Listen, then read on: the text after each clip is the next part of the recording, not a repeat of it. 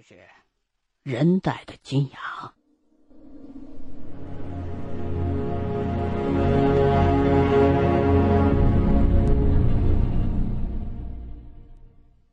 阿廖沙说：“金羊是他挖到的。那片铁皮房附近有一块沙坡地，草木长得特别的茂盛。他本想是在那儿藏金子来着，却没料到挖坑的时候一镐刨出来好多死人骨头。这颗金牙就夹在其中，上头当时还卡着半颗烂牙呢。”我就问，该不会是挖着以前的坟地了吧？惨死劳工的乱葬岗之类的。阿廖沙却摇摇头，说：“不像是那种地方。现在天晚了，你们明天可以过去看看。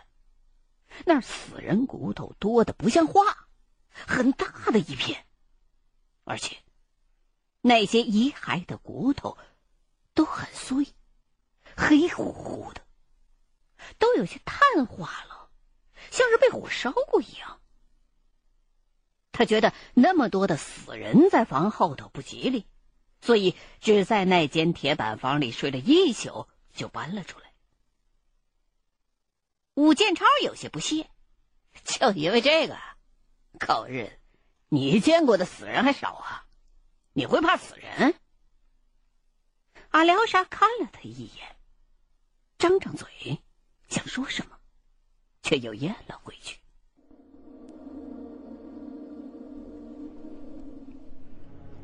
我从大哥手中拿过那颗金牙，细细的一观察，果然看出了一些牙的样子。可是，一想到这是死人嘴里的东西，心底又隐隐的泛起了一些寒意。烧焦的尸体上有金牙，说明那个坑里的死者不全是贫苦的矿工，还应该包括有点身价的人。所以，那些尸骨应该不是被残害而死的老公。而且那个年代不兴火葬，既然会放火烧尸，而且一烧这么多，肯定不是什么好事儿。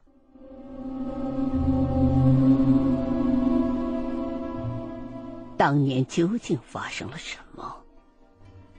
要用这种手段处理死人？我虽然十分的好奇，可是。一想起大哥的告诫，就没敢接下去乱问，而是向阿廖沙继续打听：除了这个，你还知不知道别的什么情况？比如那些大铁笼子，还有山上那座铁塔。阿廖沙却一问三不知，说自个儿记事儿的时候，爷爷就已经不在了，这老金厂的位置还是从爸爸嘴里边听来的。我还想再问，突然，一串巨大的隆隆声猛地在四周响了起来，我们被吓了一跳，全都噌的一下站了起来。夜空很晴，一丝云都没有。隆隆的巨响从黑暗的深处传来，像是巨大的雷声。可是，又有所不同。听声音的位置，似乎是来自于地下，像是一列列疾驰的火车从我们脚下接连驶过，越开越近，然后又越开越远，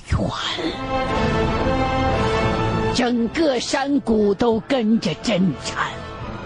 我们跑远。了几步，才发现。声音似乎是来自于远。处的那片大湖，一波又一波，时大时小，不见有停下来的意思。大哥的眉头越皱越紧，我也是忐忑不安，不知道接下来会发生什么，地震、山洪，似乎都有可能。可是听声音又全都不太像。比这突如其来的轰鸣声更加奇怪的，是阿廖沙他们那伙人的反应。那些人只是在起初那几秒钟怔了一下，然后就该吃饭的吃饭，该抽烟的抽烟，仿佛这骇人的声响与他们无关。一边是大惊失色，一边是平静如常。我们三个看着他们，更加的迷茫。阿廖沙站起身来，叼着烟，抱着手，看笑话似的瞅着我们。武建章跑过去揪住他的领子，吼：“这到底怎么回事？”阿廖沙把他一把推开。叫我们别慌，说这地方就这鬼样子。隔三差五响一下，声音都是从湖里头传出来的。过一会儿就消停了。他们头几天也是吓得要死，可是一直没见出什么事儿，就习惯了。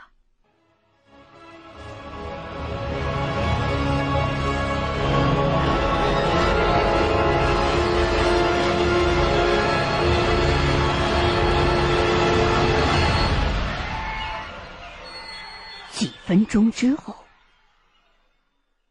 那轰隆声真就停了，来的突然。他知道为什么铁板房里会有井了，就是老爷子掉进去的那口井。按理来说，这地方靠着湖，附近还有小河沟，根本用不着水井。更不应该把井挖在屋子里头。可是，一结合刚刚湖里发出的轰鸣声，这事儿就好理解了。这个井啊，不应该是为了吃水而挖的，而是为了做研究用的。通过这口井。可以更加清楚、方便的采集地下传来的轰隆声。如果再在井里边装上个测潮仪，更加可以同时记录水位的变化。至于井打在屋子里头，可能就是为了保护那些观测用的仪器设备。所以啊，要是用心去找的话，这儿附近恐怕不单单仅指那一口井。不过，当年的那些人到底观测到了什么，就不得而知了。大哥说完，武建超也觉得是那么回事可是马上又话锋一转，我觉得那老毛子没跟咱说实话。我一愣，问：“你打哪儿看出来的？”武建超却摇摇头，说：“那就是我的直觉。”刚说到这儿，武建超突然停下了脚步，低头抬起脚来一看，我操！那群狗日怎么屎拉这儿来了？立刻抬起脚来，在一边的树上蹭鞋底儿。我们放低了火把一瞧，不由得吃了一惊。那坨屎也不知道是谁拉的，出奇的巨大。一根根的，差不多有莴笋那么粗，颇为壮观的堆在一起。我还没看出什么来呢，大哥却倒抽了一口凉气，好像是雄狮。的确，在阿尔泰山，除了哈熊，的确没什么东西能把屎拉的这么霸气。大哥蹲下身去，小心的捡起了一块熊屎，掰开来，贴在手腕上，试了试温度，脸色又是一变。这手还没凉透呢，那熊可能还在附近。这熊大概是被阿廖沙他们烧饭的香味引过来的。我心底里一寒，立刻下意识的攥紧了枪。吴建超也不敢再擦鞋了，抄起铁锹靠了过来。三个人警觉的注视着四周，生怕黑漆漆的树林子里突然蹦出一头熊来。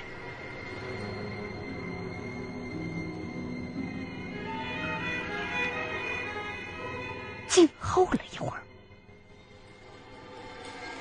没见什么异动。大哥说了声“快走”，几个人马上火把开路，胆战心惊的飞奔出树林。中途没敢停步，一路跑回了铁板房。途中经过湖边的时候，我望了一眼湖水。那里黑沉沉的一片，风平浪静，整个姊妹海就像是睡着了一样。实在是无法想象，刚才那滚滚的闷响声，竟然是出自于这里。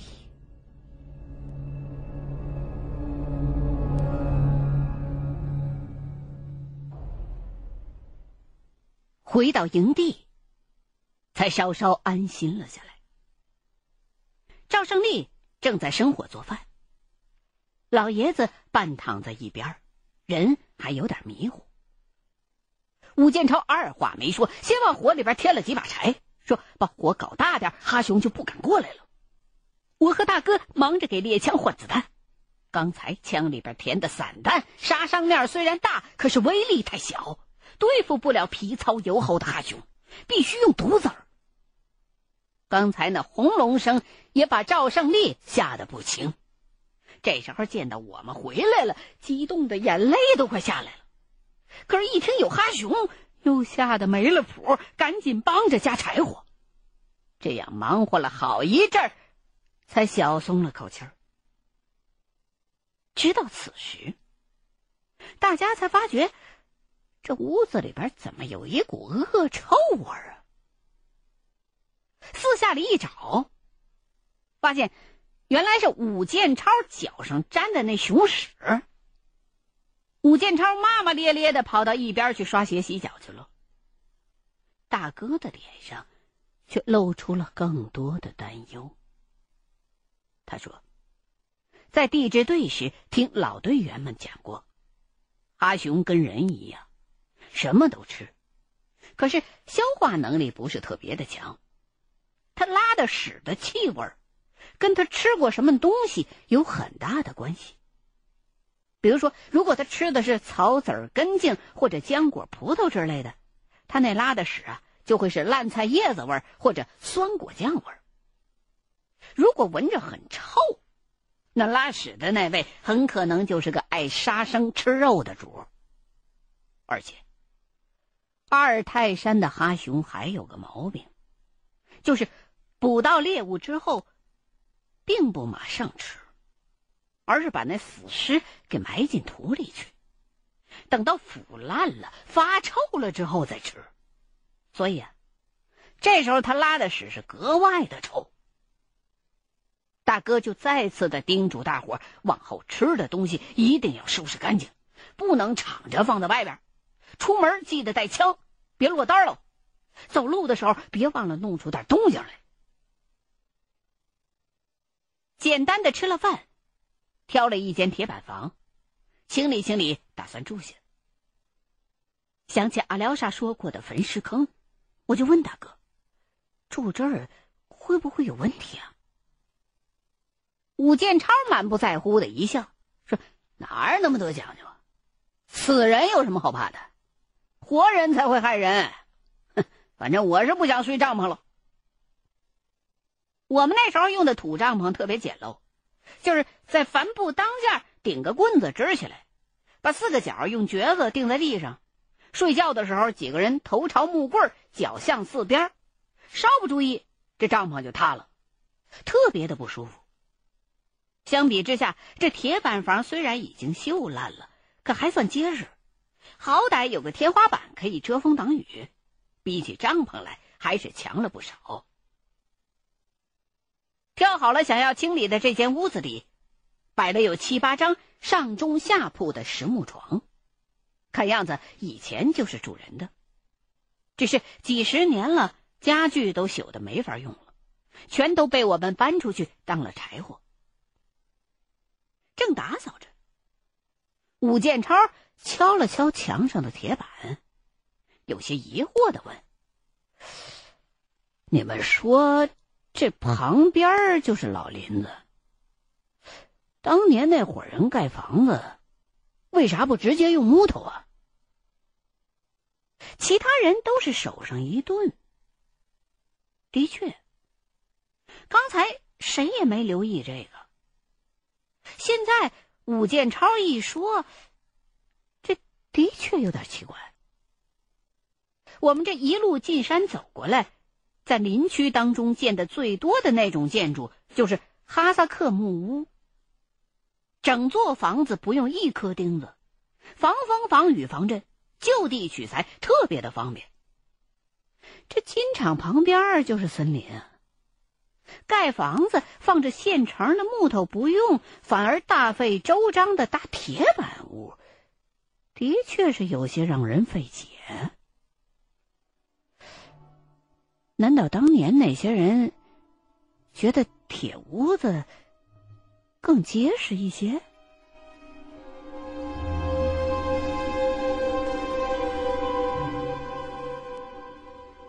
讨论了几句，没扯出过一二三来，也就算了。这儿奇怪的东西实在太多了，一天下来眼花缭乱的，脑仁都想疼了，啥也没搞明白。实在是懒得再去琢磨，差不多都忙完，老爷子才哼哼唧唧的缓了过来。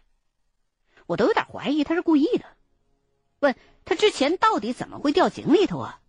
他说是林子里边突然出来一头哈熊，他不敢开枪，本想躲回到屋子里去，却一脚踩空摔井里头了。按说那匹死马还没收拾，可是天晚了。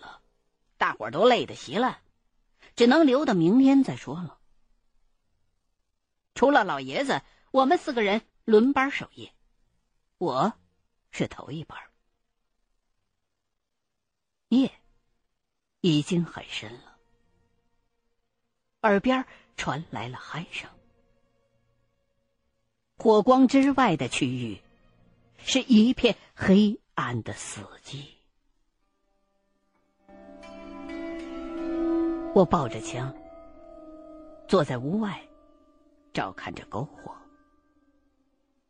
脑子里纷纷扰扰的，全都是这一天的所见所闻，一桩接一桩，毫无头绪。自打早上进入矿区开始，除了那些金洞和矿山设备。这里有太多的东西超乎了我们的预料。